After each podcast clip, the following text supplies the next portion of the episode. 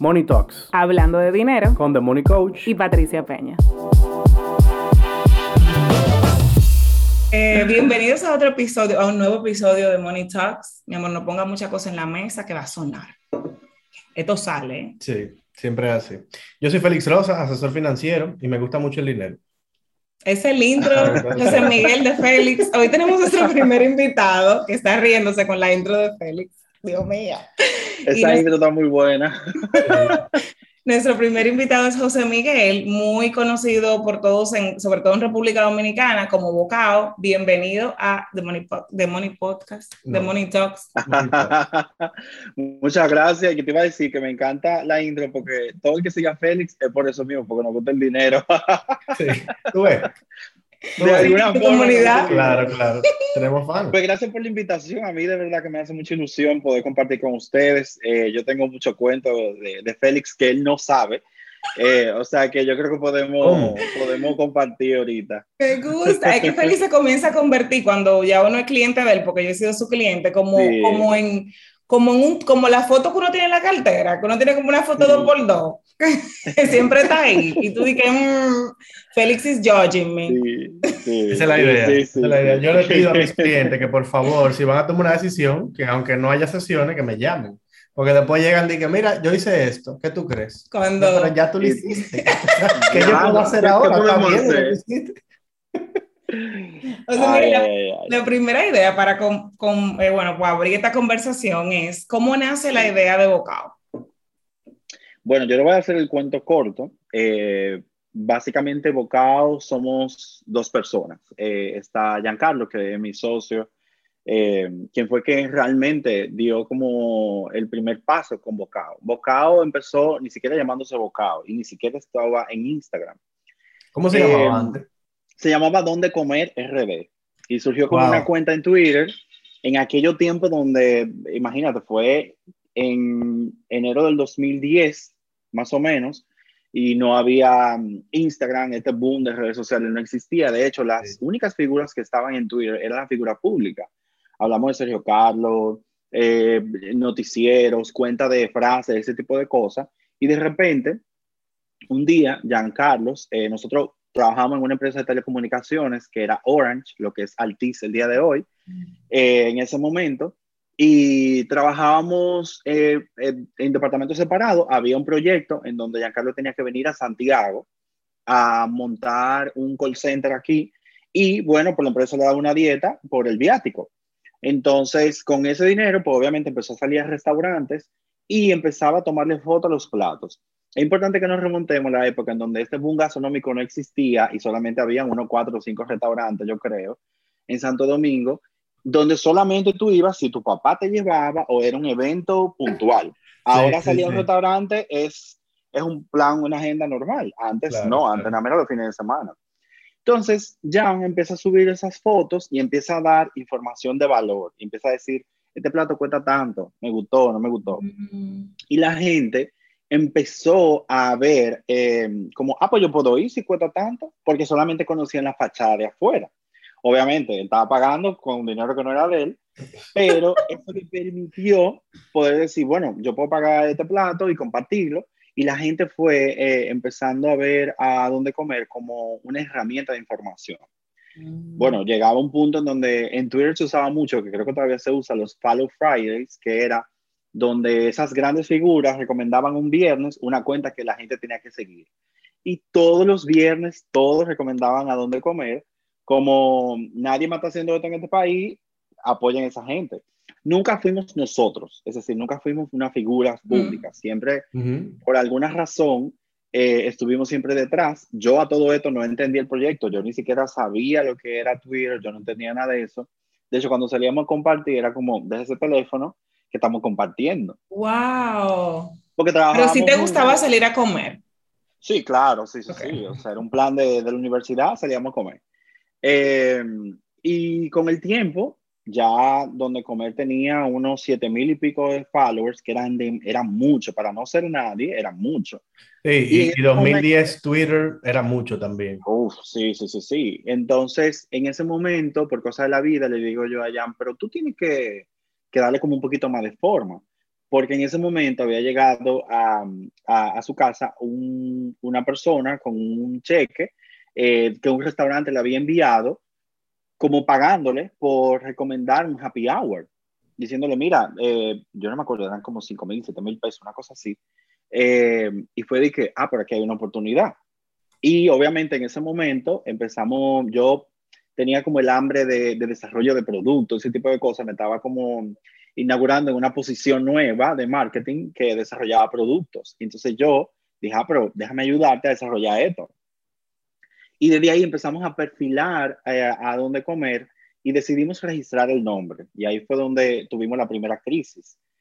El nombre ya estaba tomado de dónde comer. Y ahí tuvimos que detenernos y decir, ok, vamos a crear un concepto, vamos, vamos, vamos a... Hay una frase que a nosotros nos gusta mucho que dice que de las peores crisis surgen las mejores ideas y decidimos cambiarle el nombre a que se llamaba Bocao y que sea un personaje, que tuviera una personalidad, que tuviera una opinión, porque donde comer era muy la informativo. Pero qué, qué bueno que estaba registrado el nombre.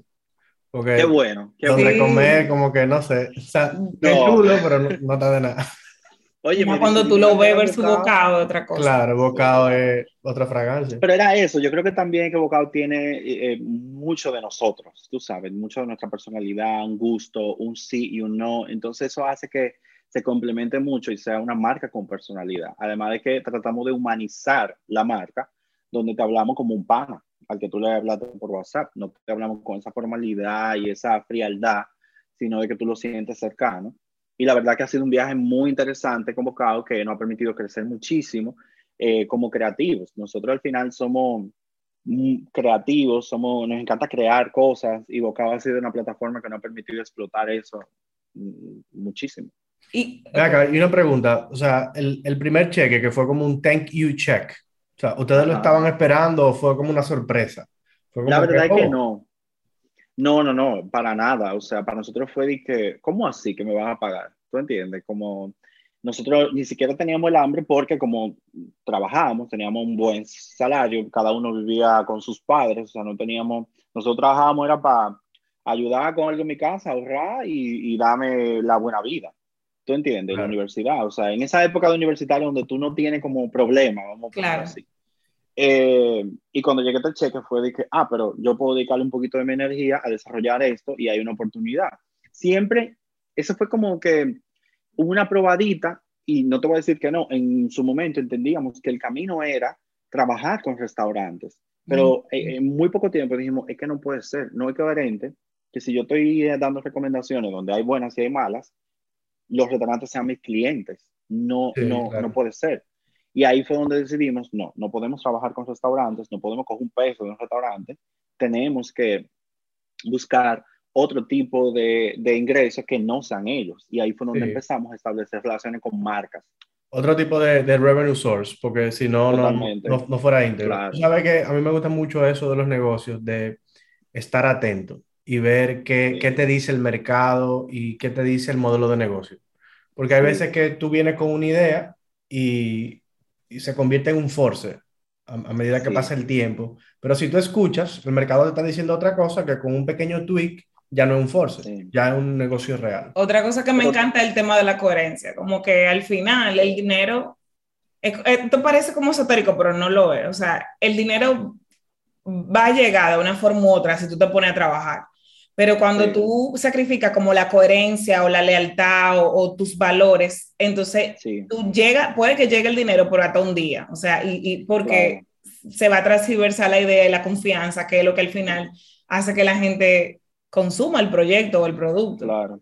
Y yo creo que también eso, eh, uno peca mucho en dejarse llevar por la corriente y quizás no darse cuenta que en algún momento tú vas te, vas a, te vas a tener que detener o, o, porque, o porque quieras o porque la misma vida lo va a hacer. Y es como lo que pasó ahora con la pandemia, que todo el mundo tuvo que ver la necesidad de hacer un stop y entender qué tan feliz yo estoy haciendo, eh, estoy haciendo esto, porque al final, fuente de ingreso hay de todas formas, tú te la puedes inventar, pero las cosas que te hacen feliz, las cosas con las que tú te identificas, que, te, que tú te sientes cómodo, para mí, eh, eso es algo que, no sé, como que vale mucho. Y de hecho, yo creo que ahora hablando con ustedes, llego a la conclusión de que el hecho de nosotros tener un trabajo y no tener la necesidad económica quizás fue lo, lo que nos permitió poder detenernos y aprender a decir no, por aquí no, porque esto no es algo en lo que yo creo, esto no es algo con lo que yo me identifico y a la larga no va a ser sostenible. Y yo creo que eso ha sido también parte del éxito de Bocado, que ha podido tener ese criterio y ha podido decir no, incluso a, eh, eh, en contra de nuestras propias ideas. Porque eh, como dueño de, la marca, como dueño del negocio, no te puedo negar que uno obviamente ha, a veces ha caminado por caminos en donde no son los que nos convenían y que nosotros podemos tener el privilegio mental de poder decir, espérate, vamos a revisar esto y de verdad no nos conviene o si no conviene, yo creo que también ha sido parte de lo que nos ha ayudado a poder mantener la marca a flote. ¿Tú te atreves a darme un ejemplo? Porque eso me sorprendió, como que sí, claro. contra de nuestras propias ideas. Sí, sí, sí, recientemente, te puedo dar más reciente. Nosotros, eh, luego de la pandemia, decidimos cerrar nuestro estudio creativo. Esto es algo que ya yo había compartido eh, nosotros, Bocado obviamente creció muchísimo. Mucha gente quería trabajar con nosotros, eh, les gustaban nuestras ideas, le ejecutábamos súper bien y nos fuimos poblando de un equipo de trabajo, un espacio de un local y poco a poco Bocado, obviamente como Jan y yo era somos la cabeza, humanamente no podíamos con tantas cosas, por más equipo de trabajo que tú tienes siempre, eh, es mentira que cuando tú un proyecto en el que te demanda tanto como vocal, que es de nuestra personalidad, tú puedes hacerlo todo. Eso no es real.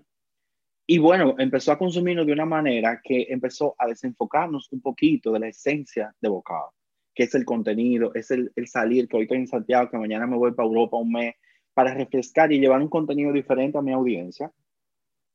Eh, y empezamos como a, a, desvirtuar un poco lo que hacíamos. Obviamente nos, trae, nos trajo muy buen dinero, pero no, es, no era la esencia de la marca. Y luego de la pandemia, que yo de verdad, con el perdón de todo lo, lo, malo que trajo, agradezco tanto que eso haya pasado porque necesitaba ese freno, tú sabes, ese freno de emergencia. Y ahí dijimos, ¿tú sabes qué? Es que esto no me está dejando fluir y esto no me está dejando yo seguir alimentando bocado. O sea, todo este trabajo que se está haciendo, yo me pasaba casi 13 horas metido en una oficina y nada de eso se transformaba en lo que mi audiencia consumía hacíamos mucho trabajo outsourcing, mucho trabajo creativo, backup, que como te digo, nos trae buen dinero, pero no era algo que queríamos hacer. Y ahí decidimos, lamentablemente, despedir todo el equipo de trabajo, cerrar el estudio creativo eh, y enfocarnos y volver al camino, volver a la esencia de esto que estamos viviendo ahora, de que yo me puedo ir para Madrid y, y conectarme con cosas, que obviamente mucho de eso se transforma en negocio, que ahora te voy a contar un poquito, pero es importante ese, ese stop de poder decidir, esto ya no me conviene, y aunque implicó muchas cosas, fue una decisión difícil, pero una decisión necesaria. Tú sabes que yo, súper de acuerdo contigo, el, el, el, la pandemia para muchos, o sea, como Feli y yo vivimos hablando con emprendedores todo el tiempo, sobre todo dominicanos, fue, fue para una abrazadora gran mayoría, aún con la incertidumbre y todo lo demás, y, de tomar un momento, de, me detuve, pude ver las cosas en perspectiva y pude tomar decisiones que no hubiese tomado si sigo en el automático, porque el automático es, le resuelvo a este cliente, sigo creciendo. y en, las, en el primer módulo, yo, como sabe la comunidad, ya que le he comentado, yo desarrollo marca personal. Entonces yo tengo un programa y en ese primer programa, el primer módulo, la gente va y yo tengo unos, una parte que es una gruta grabada, donde digo, no vamos a comenzar por Instagram, porque la gente muchas veces entiende que marca personal es que hago en Instagram. Instagram es un canal para tú llevar lo que tú eres, lo que tú has pensado, lo que tú... Mira cómo, como Bocado nace en Twitter y cuando hacen todo el personaje, la marca, la voz, esa voz y, es, y, es, y todo eso se comunica por un canal y después se comunica por otro. Entonces, ahí en ese primer módulo yo me enfoco mucho en cuál es tu visión y cómo tú quieres vivir tu vida, cómo tú quieres que sea tu estilo de vida, cuál es tu estilo de vida soñado. Y para ayudarlos a descifrar eso, porque muchas veces son profesionales, las marcas personales no son eh, no son gente joven que quieren ser influencers como la gente cree, son abogados, VP, gerentes, artistas, o sea, hay mucho alto perfil con mucha demanda de que siempre están trabajando y uno se mete en el automático, eso es normal. Claro, Entonces ellos se quedan como, wow, espérate, yo no me había detenido a pensar esto. Y yo le doy herramienta como, ok, defíneme un día o una semana promedio perfecta para ti. ¿Qué sería un día promedio perfecto? Y yo sé que en Bocado, porque los sigo tanto, que ya siento que los conozco íntimamente, eh, ir a conectar con una comunidad en un sitio, después moverse para otro sitio, comer en un sitio y compartirlo, haber llegado de viaje, es ese, yo soy ese reportero para todo el mundo y vivo las experiencias y comparto las experiencias. Si necesitan cualquier ayuda, me pueden contratar, le mando mi CV, creo que estoy altamente calificada. Ese debe de ser el, segundo trabajo soñado de Patricia. De todo esto para picharle, que yo estoy al día. Entonces, a terminar, es como, ¿cuántas veces? Porque entendemos que estamos teniendo éxito, es decir, creciendo, y no podemos desaprovechar oportunidades. Entonces nos desviamos de nuestra visión de vida y nuestra visión de negocio que va a aportar a ese estilo de vida. Entonces, hay muchas voces que te dicen, tú estás desaprovechando una oportunidad porque cuántas marcas no quisieran tener creativos como ustedes, cuánto dinero no le pudiera traer y pueden tener un equipo y pueden tener una oficina y, y, nos ha pasado, o sea, creo que es algo que le ha pasado a todo emprendedor. Y tú comienzas a ver las grandes oportunidades y la entrada de dinero como algo que pierdes cuando si no alimenta la visión, no es, es una oportunidad, pero no para ti. Sí, claro. ¿A, ti no te ha pasado? que te llama un cliente y tú dices, mierda, no. O sea, un cliente que básicamente dinero y tú dices, como que en lugar de alegrarte y te, te complica, te estresa. Claro, claro, de hecho sí, o sea, yo, he, yo creo que en el tiempo he aprendido a desarrollar la habilidad de a la gente, no, no te convengo ahora. Y, y yo, y tú no me conviene. A mi cuenta de banco sí, a mi estado financiero, perfecto pero no va con lo que yo quiero hacer ahora. Y realmente eh, estoy muy mal acostumbrado a hacer las cosas porque las siento. Y yo creo que por eso hago, trato de hacer las cosas con calidad. Se siente, es que se siente, se siente en todo lo que tú haces, la gente lo percibe. Es como tan simple como cuando tú vas a un restaurante y tú sabes que el camarero no tuvo un, o sea, no lo está haciendo con buena actitud. Lo está haciendo porque tiene la necesidad o está obligado a, pero es diferente cuando alguien lo hace obviamente todos tenemos necesidad y todos queremos dinero, pero hay un detalle en la actitud que tú sabes. Entonces es lo mismo, es lo mismo. No importa que sea una cuenta de mil pesos, no importa que sea un millón. Se siente. Y tú sabes que ahora que tú hablabas de marca personal, eh, voy a tirar el primer cuento con Félix. Eh, y yo creo que se lo comenté en aquel momento. Ya y yo somos de la gente, cuando conocemos a alguien y le vemos el potencial, siempre decimos, pero tú deberías explotar eso en redes sociales. ¿Por qué tú no te abres un Instagram o un, o un un YouTube, un medio. Y eh, nosotros cuando empezamos a sentir la necesidad que necesitábamos una asesoría financiera, eh, vimos muchas opciones, pero obviamente Money Coach siempre lo habíamos visto y había visto que muchos colegas trabajaban con él. Y yo, yo creo que lo hablamos, Félix, yo, creo que fue la, primera segunda sesión. Y yo le decía que, no sé, como que eh, yo lo veo en redes sociales y es como que hay profesiones que yo no la quiero ver en redes sociales porque me dan un poquito de, como de informalidad. Eso fue en aquel momento. Y yo dije, bueno, sí, pero también nosotros le decimos a la gente como, ajá, impúlsalo. Entonces fue como esa indecisión y dijimos, tú sabes qué, vamos a, vamos a darle.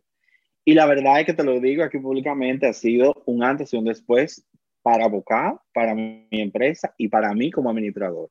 Y, y, eh, o sea, y es chocante cuando tuve un médico que te dice, habla sobre alguna enfermedad bailándote en TikTok. Pero es que el punto es que al final el profesional tiene que buscar la forma de conectar con la audiencia y de conectar con el cliente como van tiempos, lamentablemente. Y era un poco de abrir un poquito la mente. Y nosotros, incluso nosotros mismos decidimos en su momento, dijimos, pero es que si revisamos nuestras marcas personales, no reflejan realmente que somos, son cuentas personales.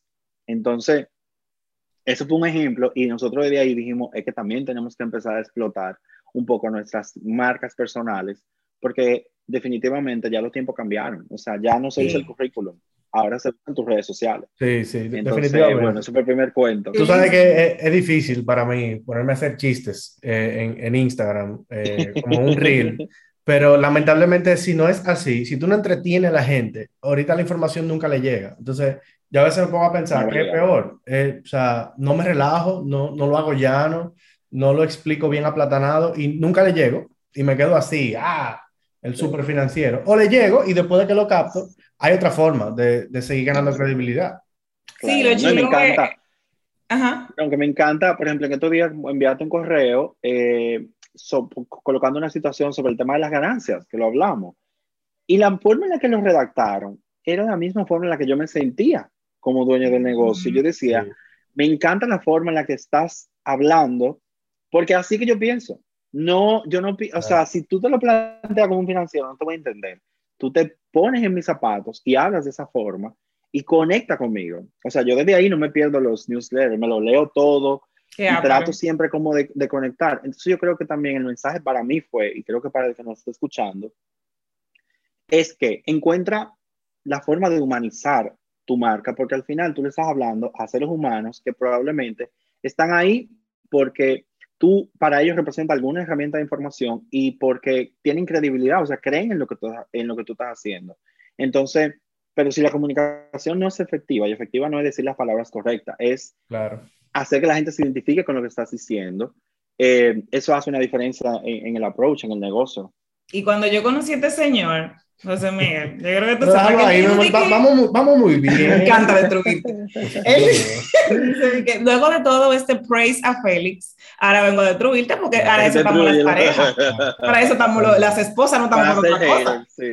Entonces, José Miguel, oye, él te preguntó, ay, ¿no era abocado que se llamaba? ¿Cómo se llamaba? Y yo lo mire porque yo sé que por tu mente pasó.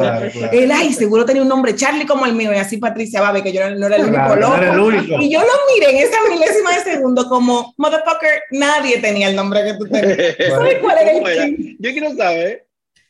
No, estamos hablando de un taller. Ah, el primer taller de Félix, que hoy es Finanzas 101 y es parte del branding, porque toda la idea de la marca es finanzas para no financiero, entonces todo es 101. Claro. Ahora es Finanzas 101, Inversión 101 era la carrera de la rata. se frizó, se frizó. es de Robert Kiyosaki, ¿no? Sí, sí, eh, pero era, eh, incluso para Robert es muy mal branding. es muy mal branding. Y yo lo conocía, a este ser salvaje, José Miguel, en el bosque, con, con corbata hasta aquí arriba y la carrera de las ratas. Yo dije, mi niño, hasta me voy a casar contigo, porque el trabajo que hay que hacer es un trabajo grande. Mira cómo estamos ahora. es algo para que ese hombre se pusiera ese t-shirtcito que tú tienes hoy fresh, porque él tenía, señor, era como, o sea, Miguel, era como el closet de Superman. Eso era con 28 años y eso era camisas planchadas con Niágara. No, y eso aleja. Y eso aleja muchísimo. y yo tuve literalmente con una, con una tijera. duramos tres años, duramos tres años peleando. peleando yo decía que no, que el banquero se viste así, eso es camisa. ¿Y usted banquero? ¿Usted es banquero? Ok, ¿cómo es tu perfil de de que empresario, dinosaurio, o son más emprendedores, jóvenes? ¿Cómo, cómo, cómo No, realmente el, el, perfil que me llega de cliente es empresarios jóvenes. O sea, yo tengo una que otra persona bien adulta, 60, 65, que me llega porque tiene un problema. O sea, de verdad yo tengo un problema y yo tengo que resolverlo. Y usualmente son los hijos, porque lo que yo perfilé como la parte de marketing de Félix era justamente porque en el momento donde, donde Félix comenzó, la única otra fuente eh, de finanzas y de educación financiera era Alejandro. Entonces Alejandro Argentario, yo dije, mira, que Alejandro, que ha hecho un excelente trabajo, sea el de su generación y vamos a convertirte a ti en el asesor financiero de nuestra generación. Y con toda esta ola de entrepreneurship, de, emprendimientos, vamos a convertirte en el asesor financiero de negocios para emprendedores para emprendedores que ya pueden costear una asesoría financiera y para los que no, vamos a hacer otros productos más asequibles. Entonces, por eso eh, él, yo lo, lo, lo, fuñía tanto porque yo trabajaba mucho en la marca, de humanizarla, de acercarla, de hacerla joven, fresca, que la gente le perdía. ¿Cuál era la emoción con la que yo peleaba como, como, como la encargada de marketing y comunicación? Con el miedo. Entonces yo quería quitarle el miedo a las finanzas. El miedo, yo creo que sí. De hacerle a, a Feli hacerle un cambio de wardrobe Paso, muy buen trabajo, la verdad. Esto es lo más tichel que, tenemos. pero, pero sí, mira, ayer mismo yo le di una asesoría a una pareja que andaba por ahí 55, 60 y fue por la hija. O sea, me dijeron gracias a fulana que de verdad, y siempre terminan Siempre terminan feliz. Adoptan a Félix. Te voy a invitar a mi hijo para el 24, porque es los hijos también de las empresas, de eh, la empresa familiar está atrás del último en finanzas, porque nunca nos ocupamos de eso. y nuestra generación es muy catalizadora, o sea, una generación que quiere buscar educación, quiere buscar inversión. José Miguel, en algún momento, o sea, ok, dos, preguntas en una. ¿Es hoy Bocao tu, tu fuente y de tu socio principal de ingresos? Y si, si es así, ¿cuándo pasó eso? Pues sí, eh, Bocado definitivamente es eh, nuestra fuente principal de ingresos y desde que nosotros decidimos renunciar a nuestros trabajos en aquel momento, que fue en el 2014, sí, lo ha sido. Eh, sucedió eh, ah, rápidamente, nosotros ya habíamos crecido muchísimo en esa empresa que te había comentado y ya Bocado había llegado, había llegado a un punto en donde nos puso en jaque mate porque ya nos demandaba mucho y yo hice un cálculo simple. Yo dije, bueno, pero si yo trabajando de 8 de la mañana a 5 de la tarde en esta empresa, eh, Bocado yo le dedico de 6 a 10 de la noche y, y, recibo este ingreso y tengo estas oportunidades comerciales, ¿qué pasaría si yo me dedicara todo el tiempo? Y eso para mí fue, a mí se me sembró un gusanito que no me dejaba tranquilo. Yo creo que yo duré como 6 meses intranquilo, impaciente, ansioso, porque yo quería darme la oportunidad. Y yo decía, conchale, pero que yo estoy tan bien aquí, porque económicamente uno ese fue como el primer, como romper ese esquema mental de que un 15 y un 30 me da seguridad. Mentira, me podían votar cualquier día.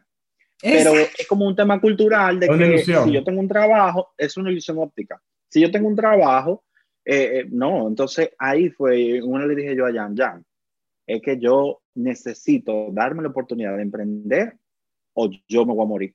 De verdad, es que yo necesito hacerlo.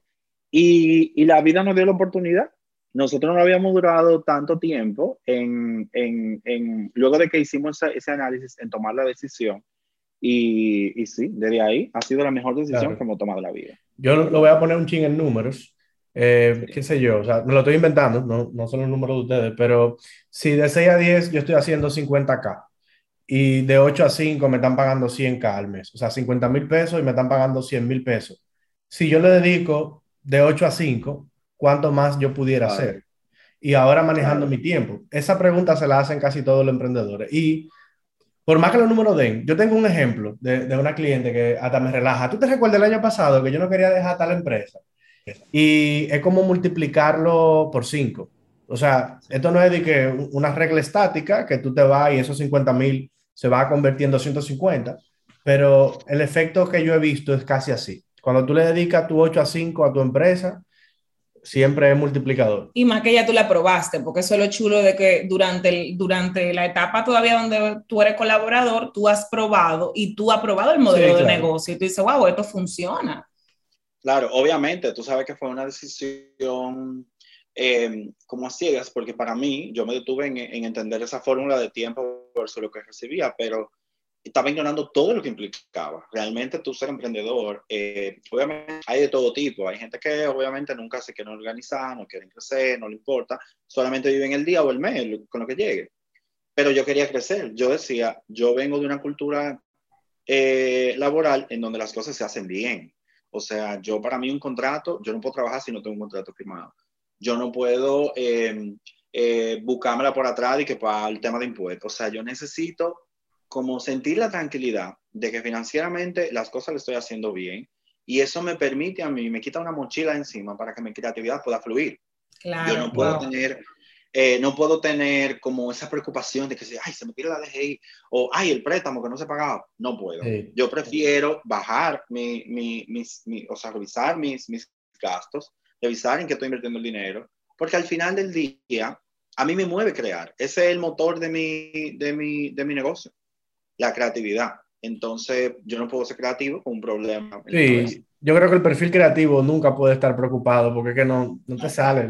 Tú tienes que parirla, básicamente, la idea. Justamente, eh, esto conecta súper con una pregunta que te queríamos hacer. Es que si, si tú pudieses describir eh, la relación de, de Bocao con el dinero, o sea, ¿qué ha sido el dinero para Bocao en una palabra? ¿Cuál sería? Yo, yo, quiero tuya y también de. Dice bocado, de bocado. No, no, no, lo que pasa es que. Ah, son dos diferentes. son dos diferentes, o sea, créeme, totalmente.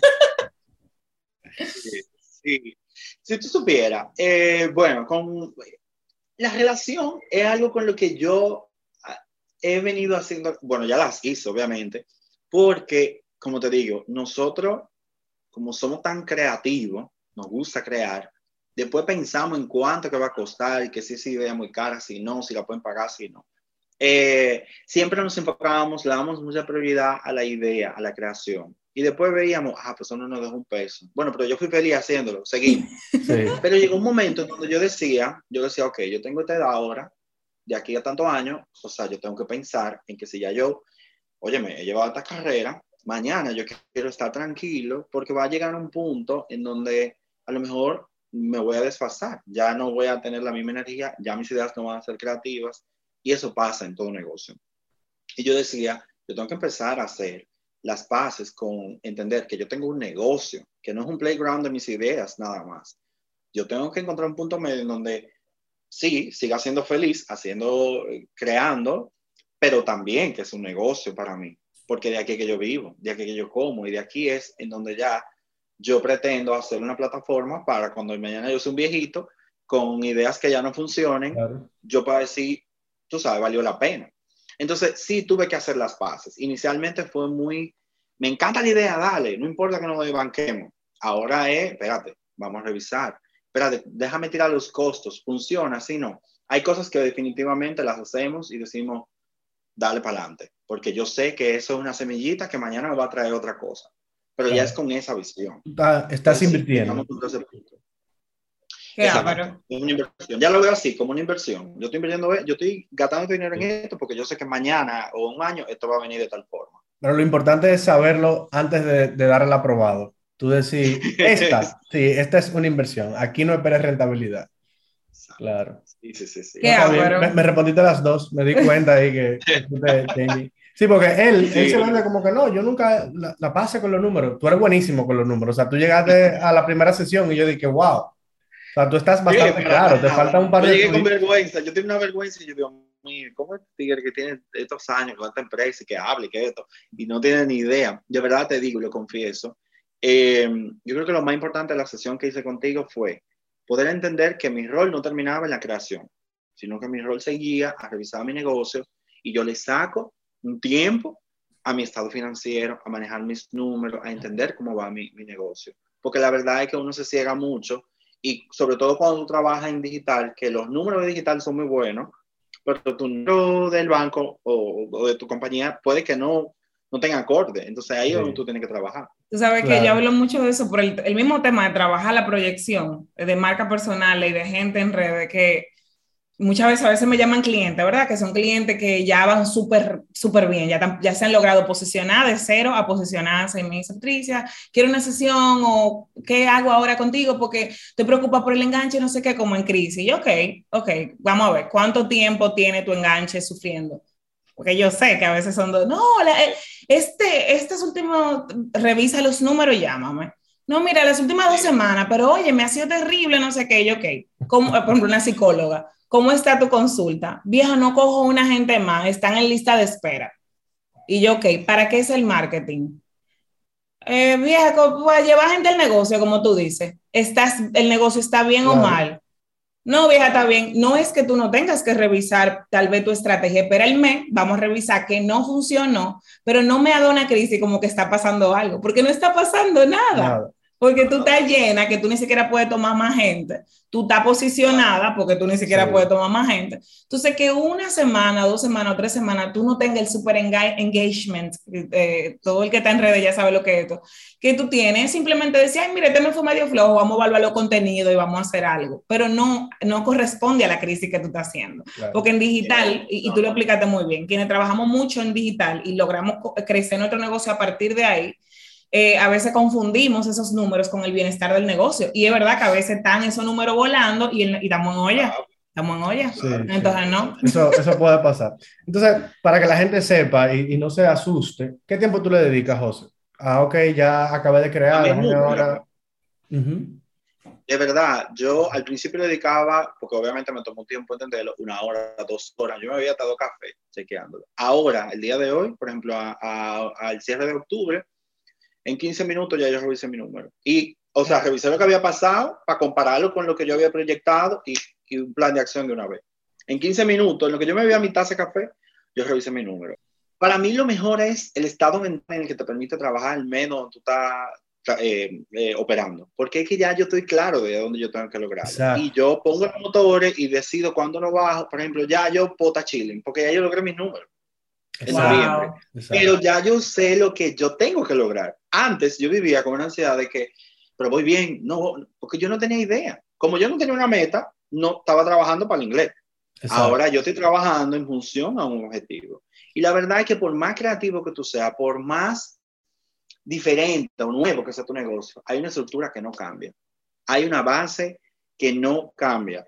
Eso de tú tener una meta, eso es básico. No importa que hoy tú seas TikToker, tú tienes que tener una meta. Y, y realmente no una meta nada más en seguidores y en números. Es que si al final tú decidiste que es un negocio, oye, eso tiene que de alguna forma eh, corresponder a lo que tú vas a hacer. Tiene que haber una meta de rentabilidad, porque si no, no es un negocio. O sea, es un, un millón de cosas por entender. Sí, por ejemplo, el año que viene ya decidí que voy a, a, bueno, en estos días ya lo compré, a entender cómo voy a lograr eh, la ganancia es primero, lo del libro que hablamos. Genial. Quiero entender cómo yo, no, la ganancia no es lo que queda, no, no, no, yo tengo que tener un presupuesto de cuál es mi ganancia y en función a eso, cómo es que mi negocio va a funcionar. Y eso es el siguiente paso. Tú sabes que después de que tú lo implementes, vamos a tener otro episodio de, de podcast porque los contadores y los bancos no quieren saber de eso, man. O sea, yo he mandado a clientes a abrir cinco cuentas y es un show. ¿Quién te mandó a hacer eso? Ese tigre no sabe de eso. Y no, ninguna empresa, ni la más grande, hace cinco cuentas. Y yo, señores, si no hay contabilidad, que súper, súper organizada, que tú la puedas ver rápido, tú necesitas eso. Porque el tema está, y mira qué interesante, como yo siempre estoy del lado, del, de, yo siempre soy Kik, el, el partner de Félix en todo lo que pasa en el negocio, por metía, porque las mujeres sí nos metemos, porque yo bastante trabajo que tengo, pero me encanta, en fin. La cosa es que yo le digo, ok, eh, Félix trae primero, vamos a hacer contabilidad. Nadie quiere hacer contabilidad, sobre todo ah, los perfiles. así fue que se creó. Y yo le digo a Félix, babe, o sea, ya después de dos años intentando meterle contabilidad en talleres, en sesiones, a, un perfil de cliente que es nuestro perfil más grande, que es el perfil eh, emprendedor, eh, que ya tiene tal vez cinco años y está ganando bien en su, en su negocio, no quieren, no quieren, no tienen los recursos, el tiempo, la energía para poner esa contabilidad nítida. No, ok, no quieres contabilidad, no la tienes, está bien. Pues ven, vamos a hacer un método innovador que es Profit First, que lo trae este autor, que es la ganancia primero, para si tú no quieres eso, pues a esto, pero de alguna forma tú debes de lograr pagar todas tus cosas, estar organizado y tener ganancia. es muy interesante cuando una gente no quiere ni una opción ni la otra sea, tú tienes un contador, contable, perdón, que ustedes siempre hacen un show cuando le dicen cómo no es, cómo es la vaina, contable. puede decir de las dos cosas, contable aplica. Sí, porque ponen grave. Los queremos mucho, pero que. Entonces, entonces vienen y dicen, no, eso es un disparate. Y, esa es la persona que tal vez te está llevando los números para la DGI. Pero esa persona nunca déjame explicarle algo a José. No todo el mundo tiene la contabilidad como tú la tienes. O sea, tú lo puedes ver todos los meses. Pero la mayoría, la mayoría de los emprendedores. Like 80%. Por tema de dinero, de, yo no puedo pagarle a un contador la última iguala. Tiene una iguala solamente para presentación de impuestos. Mm. Ah, Entonces van un mes a mes a la ciega. Ellos se enteran si ganaron o perdieron. Cuando no pueden pagar la cuenta. En marzo, cuando tienen que pagar en abril a la DGI. Exacto. Entonces, cuando viene ese otro profesional que tal vez que le lleva y dice, no, es un disparate, eso no se puede, pero esa otra persona me pregunta al cliente, esa otra persona nunca se ha preocupado por tú no tienes los números organizados y tú no estás teniendo ganancia. Entonces, si tú no, si tú no te preocupas por mi problema, no te preocupas por la solución que yo le tengo a mi problema. porque es muy fácil tú descartar una opción, pero tú te estás preocupando porque yo no tengo ganancia, porque yo estoy trabajando a las ciegas y que a mí como creativa también, que no me gustan los números, aquí tenemos un team, que somos los Team Gastarín, en el podcast. Mi comunidad siempre, manténganse fuertes, mi comunidad. Lo, más fuerte es que son malos de Patricia Claro, pero bien, bien. Nos mantenemos fuertes los gatarines. Entonces nosotros, los creativos gastarines, yo digo, a veces, ay Patricia, yo quiero trabajar con Félix porque yo no soy nada numérica. El tema es que a mí tampoco, todavía el día de hoy no me gusta, pero gracias a los números es que yo puedo tomar decisiones. Y para mí, tomar decisiones es lo máximo. Y gastar más, mi amor. Y gastar más. Exacto, porque al final ya es una decisión de que gasto o no, pero por lo menos lo estás haciendo de forma consciente. Que era lo que me pasaba, que yo no tenía idea, ni idea. Y ahora yo estoy claro ahora yo digo que me encantaría con esta, con esta conciencia de volverme tres años para atrás, para que tú veas. Sí. ¿Entiendes? Porque que es totalmente diferente. Entonces, a mí me gusta gastar dinero en comida. Es decir, a mí se me va, y por eso te tengo una pregunta, a, mí se, se, me van los chelitos en comer, salir a comer, pedir delivery, y cuando viajo lo que hago es comer. Por eso que siempre he sido fan número uno de bocado.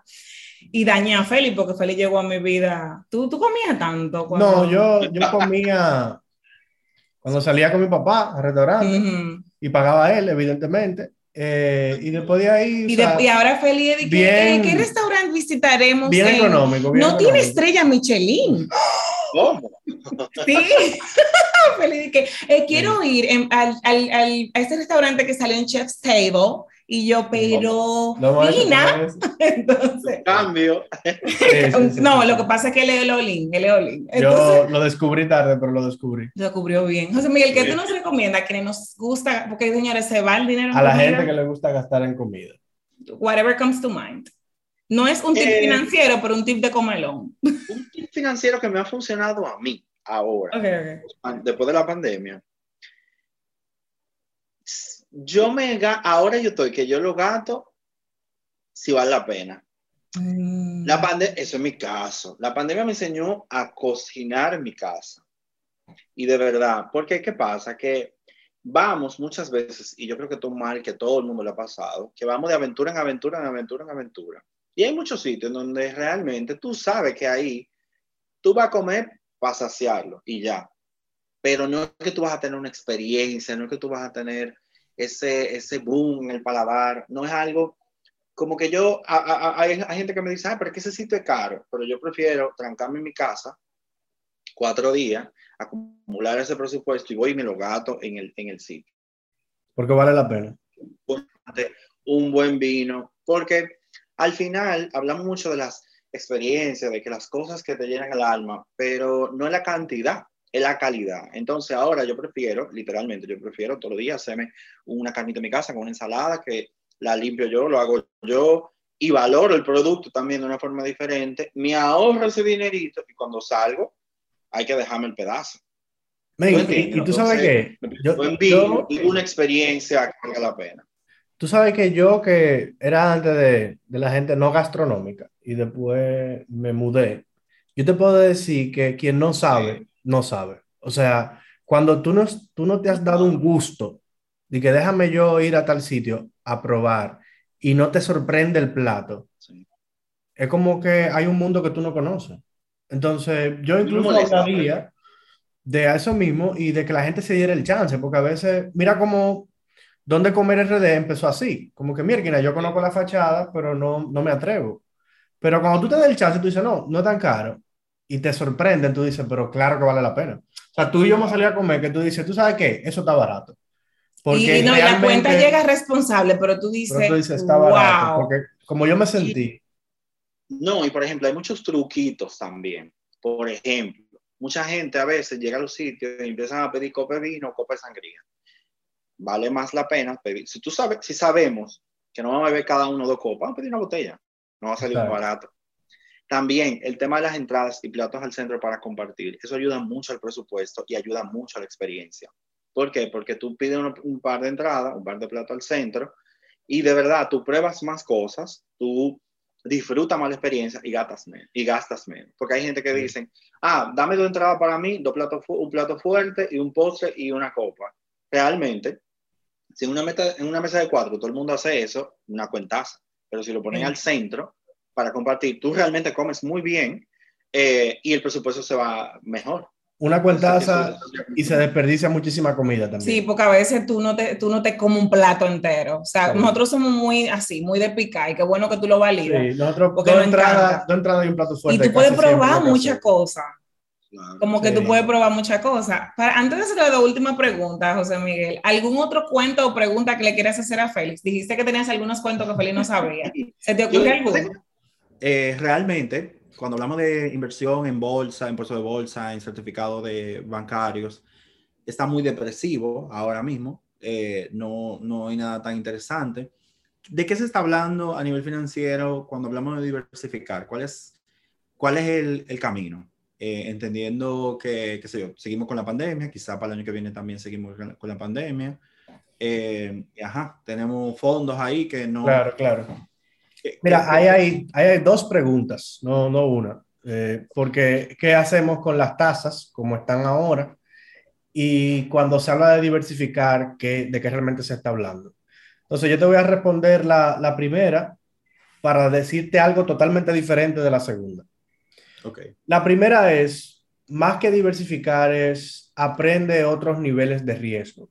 Es como si ahora mismo un 5% de retorno al año en pesos no te gusta, entonces hay que probar otros mercados que te pueden dejar un 15, un 7, un 20, pero tiene más riesgo. Entonces, cuando la gente habla de diversificar es, mira, si has estado acostumbrado toda tu vida a un certificado que te paga de renta fija menos de un 10, pero más de un 8, al año y ya eso no está sucediendo, entonces te toca subir de nivel y te toca probar invertir en el mercado accionario de Estados Unidos, por ejemplo.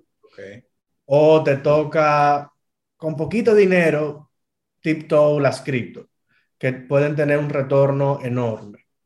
Pero si tú nunca te atreves a diversificar un poquito y saliste un chininín de tu perfil de riesgo, tú no vas a conocer esos otros instrumentos financieros. Ahora, Luego de que tú eres un pro, diversificar puede ser un tremendo disparate. Tú puedes diversificar un poco de tu portafolio para controlar riesgo, pero luego de que tú encuentras un instrumento que tú conoces, que está dentro de tu perfil, que tú dominas y te gusta, tú dices al revés, yo voy a hacer una inversión concentrada aquí si tengo una alta convicción.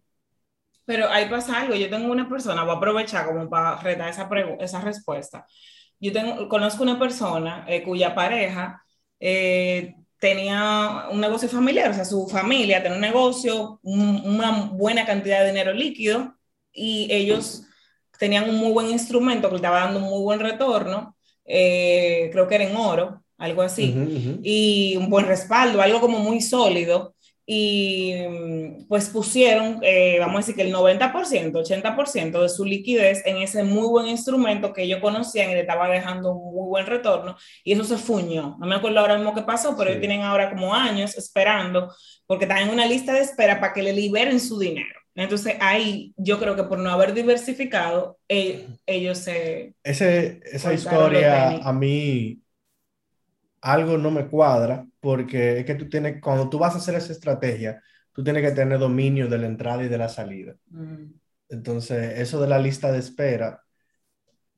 Pero ¿y si mm. se, y si se fuña en una de esas cosas? Porque no diversificar no para controlar el riesgo. Sí, pero por eso te digo, es como Warren Buffett no diversifica tanto. Okay. Para darte un ejemplo, cuando ya tú tienes una alta convicción de, ok, yo voy a invertir en esta 10 empresas, pero tal vez y en esas porque él tiene inversión en diferentes empresas. Sí, pero esas 10 empresas todas pueden estar en el mercado accionario.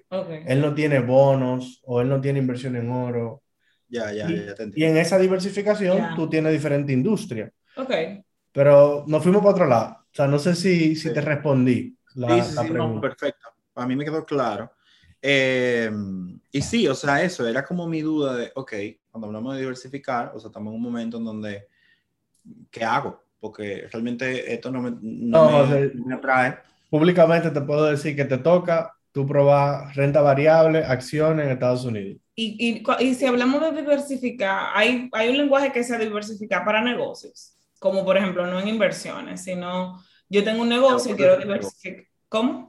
No, exacto. A eso que tú te refieres también era una conversación que, que estábamos teniendo nosotros también, que decíamos de que, ajá, ok, eh, llegó el momento en donde si yo tengo unos ahorros ahí, puedo ser inversionista de otra cosa, en un negocio que no sea eh, de mi dominio. Por ejemplo, se habla mucho del mercado de...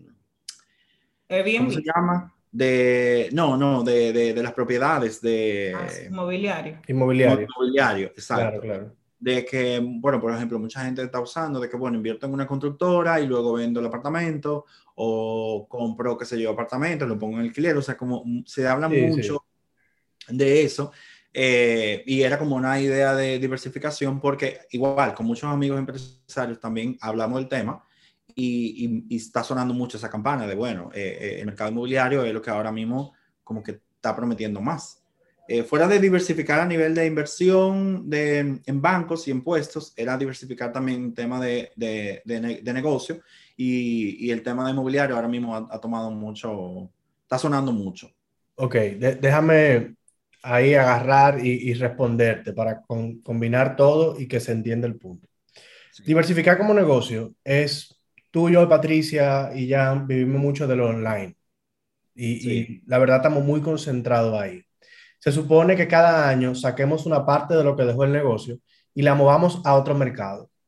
Y si tú me dices, yo voy a invertir en otra empresa, pero que también está concentrada en lo online, eso no sería una buena diversificación. No, no, no estaría diversificando. Claro. Entonces, una opción, un buen plan sería, déjame yo entonces, de todo lo que deje la empresa todos los años, sacar al mercado inmobiliario, que es un sector totalmente diferente. Totalmente. Totalmente diferente. Entonces, si tú empiezas a hacer buen dinero en el sector inmobiliario, es probable que tú no diversifiques más y que tú digas, mm. yo estoy concentrado en lo online y concentrado en lo inmobiliario. Ya entendí. Porque los retornos que me está dejando el inmobiliario está súper bien y ahora mismo el turismo eh, está corriendo muy bien para la República Dominicana. Yo tengo cinco propiedades en Airbnb que las puedo administrar, se correlaciona un poco con Bocao ¿para qué me voy a poner a bregar entonces en comprar a Amazon como una acción? ¿Qué ya ahí como que yo, que la no financiera aquí del podcast, es representando a mi equipo, eh, entendí que como que, y algo que yo aprendí contigo por tanto trabajar con el contenido es que todo, al final yo tengo un negocio y todo lo otro es inversión, en el sentido de que si yo compré una propiedad, es una inversión, pero si yo lo puse en el banco, es una inversión en papel, pero si yo eh, invertí en el negocio de un amigo, es una inversión también como inversionista en, un negocio. Y hay muchas veces, eh, eh, José, que tú me encanta, que nuestra cultura, aunque ahora hay un tema chulísimo con Airbnb, pero olvidándonos de Airbnb con lo inmobiliario, en nuestra cultura es muy de, de invertir en inmobiliario. Y siempre entendemos que, wow, es lo que más retorno deja. A mí me gusta mucho un, un cálculo que Félix hace para que quien quiera invertir tome la decisión antes de... Y es que muchas veces no se calcula el tiempo de trabajo, el, el, mantenimiento, el pago a la muchacha que limpia, el, la devaluación de si ha amueblado, por ejemplo, o el pintar, el que tiene alguien que cobre. Y nada más se ve el número de pago la cuota y me queda tanto. Ahora con Airbnb es muy interesante porque Airbnb vino a cambiar las reglas. Han subido, han subido más. O sea que... Sería una conversación genial porque te digo, creo que es un tema que está en la cabeza de mucha gente, pero que públicamente quizás nadie ha hablado del tema. Así que quedaré atento, Félix, a, ese contenido. A ese, atento, sí. Pues eh, José Miguel, ya para ir finalizando, te tengo una pregunta acá. Félix y yo hacemos unas, unas juegos de preguntas que nos gustan mucho. Y hay una que yo siempre la hacemos y siempre me acordaba de Bocado. Si pudieses tener, tú, tú personalmente, si pudieses tener una cena con cualquier persona en el mundo, viva o muerta, cualquier persona, una cena para ustedes, ¿con quién sería esa cena? Bueno, ahora mismo me gustaría cenar con el dueño de Amazon. Wow, con Jeff, Una pregunta que hacerle. Sí, eh, bueno, por el hecho de que estamos eh, por lanzar la tienda en línea de Bocao, oh. es un sueño que teníamos de hace mucho tiempo, que realmente suena muy lindo, pero la verdad es que es toda una logística, es todo un mundo nuevo, el tema de las importaciones es un mundo. Y he descubierto una pasión nueva, si supieras, con eso. Qué chulo. Eh, sí, sí, sí, sí. Ese tema de las importaciones me tiene alucinando, porque es un mundo totalmente eh, diferente. Tengo muchas preguntas para él sobre cómo garantizar una experiencia de compra a, a, ese nivel de Amazon. La verdad es que Amazon tiene muchos comentarios sobre muchas cosas, pero realmente creo que como marca han logrado eh, posicionarse mundialmente de una forma eh, indiscutible. Y realmente yo soy un soñador y me gusta soñar en grande y yo creo que con él podía beberme tres botellas de vino y hacerle bastante. Jeff, dime cómo le hiciste. ¿Cuál es? Bueno, yo justamente tenía esa pregunta, pero creo que ya nos los estás contando, aunque yo ya también había visto algo en las redes y la pregunta era, ¿cuál es el próximo gran paso para Bocado? Pues mira, el próximo gran paso, hay una palabra muy interna que nosotros usamos que se llama capitalizar nuestra marca. Yo creo que ya llegamos al punto en donde eh, nos hemos ganado la credibilidad de la gente, pero, ajá, cómo, cómo físicamente tú puedes sentir mi marca. Por esa razón hemos empezado a, a trabajar, bueno, en el shop Bocao, en donde no solamente va a haber productos eh, de otros artistas, sino que probablemente puede que tengamos eh, colecciones sobre piezas y cosas de Bocao. De repente, qué sé yo, ya parte de la razón del viaje a España es, y le voy a dar la primicia, me gustaría tener un aceite de oliva Bocao, que tú lo puedas conseguir en el ah, supermercado nacional, a través de la tienda en línea. Eh, el sazonador Bocao, que es un proyecto que también lo he venido trabajando. Y básicamente es poder materializar mi marca y que puede estar en los hogares de, de los dominicanos de la gente que nos ha apoyado y también es una forma de, seguir expandiendo mi propia marca. Yo creo y que es como que yo vería algo en el súper. Eh, bueno, a mí me gusta cocinar, pero no soy tan conocedora, pero como me gusta mucho comer bueno, como que tú sabes que uno sube el estándar entonces de cuando va a comprar algo. Y, y, te lo digo porque desde que salió que yo la primera jarra de bocado, yo fui a mi viaje a comprar mi jarra. ¡Wow! Sí, o ah, sea, en esto. señores, que yo le dije que este podcast no era para invitarte, era para yo poner aquí, demostrar. El currículum. El how much do you know te voy a mandar el certificado, te lo voy a mandar el certificado de que pasaste ya. Mi, insignia. Insignia bocado. Y como que yo me sentiría en mucha tranquilidad. La gente, a veces, wow, te lo digo como usuaria, porque yo sería tu perfil de cliente, una persona que conoce la marca, que le tiene mucha confianza, que ya tiene una vida independiente, que cocina. Y yo estaría en el súper y la gente a veces, señores, nosotros a veces vamos a crear un producto. Cuando somos nosotros que lo estamos creando, ah, un aceite de oliva, tiene que ser el mejor aceite de oliva, que nadie más lo tenga, que no sé qué. Pero lo que el comprador compra es eso, es que dice, yo no voy ni a revisar lo que tiene ese aceite de oliva. Es que si tiene el signo de bocado, yo sé que el equipo de bocado buscó, porque ellos saben, ellos han comido, ellos han viajado, ellos, y ellos buscaron el mejor producto a este precio que no, seguro no estaba aquí en el país o no se conseguía en todos los lados para traérmelo a mí. Y nosotros compramos esa confianza. Claro, claro. Eso es chulísimo. Al final, lo que Bocao vende no es... El, capital más grande de mi negocio es la credibilidad. Entonces, eso es algo que... Eso, no, eso obviamente no se ve en los estados financieros, no se ve en el banco, es en la relación que tenemos con la audiencia, es en el que yo le digo a la gente, mañana hay un bocado Food Fest en el malecón y se llena sin la gente sabe que no se va a encontrar. Y eso es algo a lo que nosotros lo respetamos mucho. Y cualquier paso que yo voy a dar con mi marca, créeme que le he invertido tiempo, he hecho prueba y error. Hay una curaduría muy importante porque para mí es algo que yo no puedo poner en juego. Entonces, por eso. El último nosotros nos lo disfrutamos un montón. Sí. O sea, nos, fue. Nos vemos el año que viene. Nos vemos con Dios. Genial. Yo, yo, no te lo quería decir, no. tú dijiste decisiones que tomé en contra. Nunca nos hemos perdido. No, no, no. Todos los años. Y hemos vivido la evolución por lo desde el primer. Malecón, de nuevo, danos esa primicia. no, no, Malecón ya no. La verdad es que hace mucho calor. Eh, es un trote el Malecón, la verdad. fue una experiencia perísima. fue muy ápera. Sí, fue muy lindo, pero tenemos muchas fotos y muchos videos. Ya, ya. lo vivimos. Nos vamos a mover, nos vamos a mover de casa eh, y eso sí se lo voy a dejar de sorpresa. Ay, sí, expectativa me, escribe por DM. Una última pregunta, José Miguel. ¿Algún consejo que tú le quieras dar a, a los escuchas que tal vez hay por ahí un grupo o alguien que quiere vivir de lo que le gusta y parecería como un sueño vivir de lo que le gusta y Bocado logró vivir de lo que le gusta. ¿Algún, algún consejo? Qué bueno que me hiciste esta pregunta. Tenía miedo de que no me la hicieras, eh, porque sí quería decirlo. La verdad, ahora mismo, actualmente, eh, hay mucho ruido. Hay mucho ruido digital, hay mucho ruido, hay mucha ansiedad, que yo quiero, que sí, que no, mucha confusión, hay mucho de todo. Yo creo que un buen consejo, independientemente del proyecto que decidas hacer, es exigirte, exígete. Porque cuando tú te exiges, vas a dar calidad, vas a analizar bien las cosas. No te dejes llevar de, que por aquí que va todo el mundo. Detente y pregúntate. Y está, tienes que estar consciente de que los sueños se construyen tú estando ahí. Hay mucha gente que está abriendo negocio para manejarlo por una camarita en una aplicación de un teléfono. Tú tienes que estar ahí.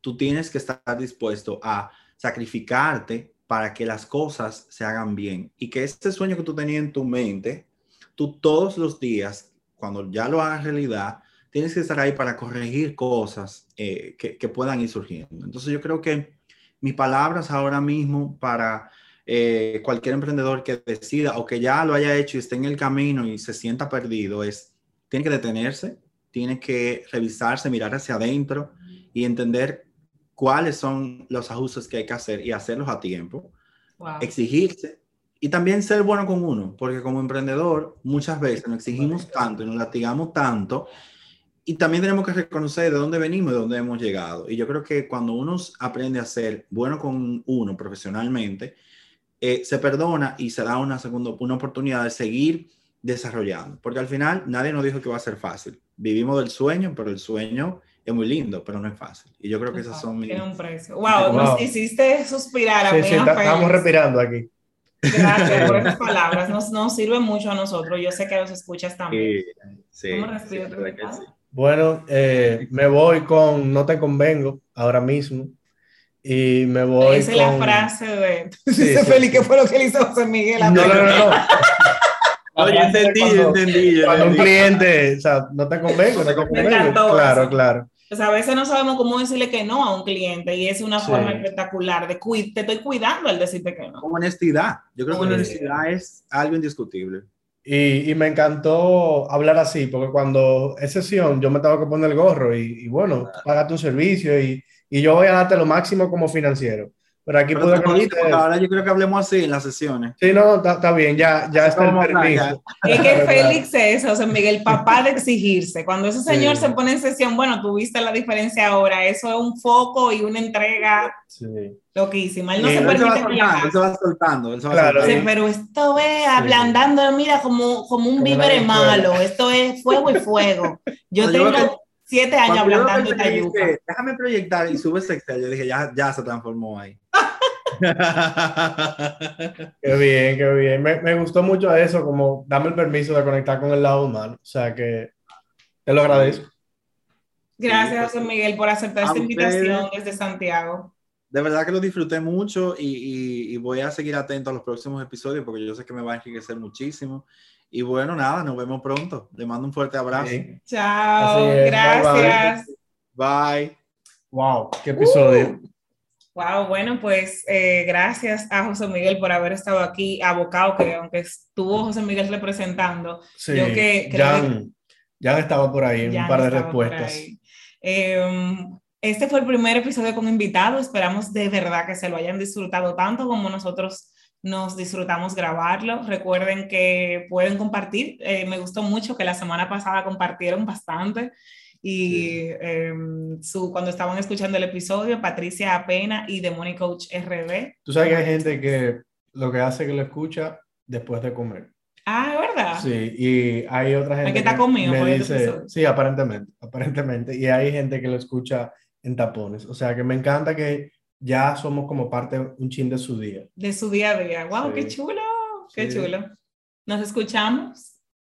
No, en Spotify, ¿qué es lo que no. tenemos un cierre. Nos escuchamos el, próximo martes en un nuevo episodio. Nos, escucha...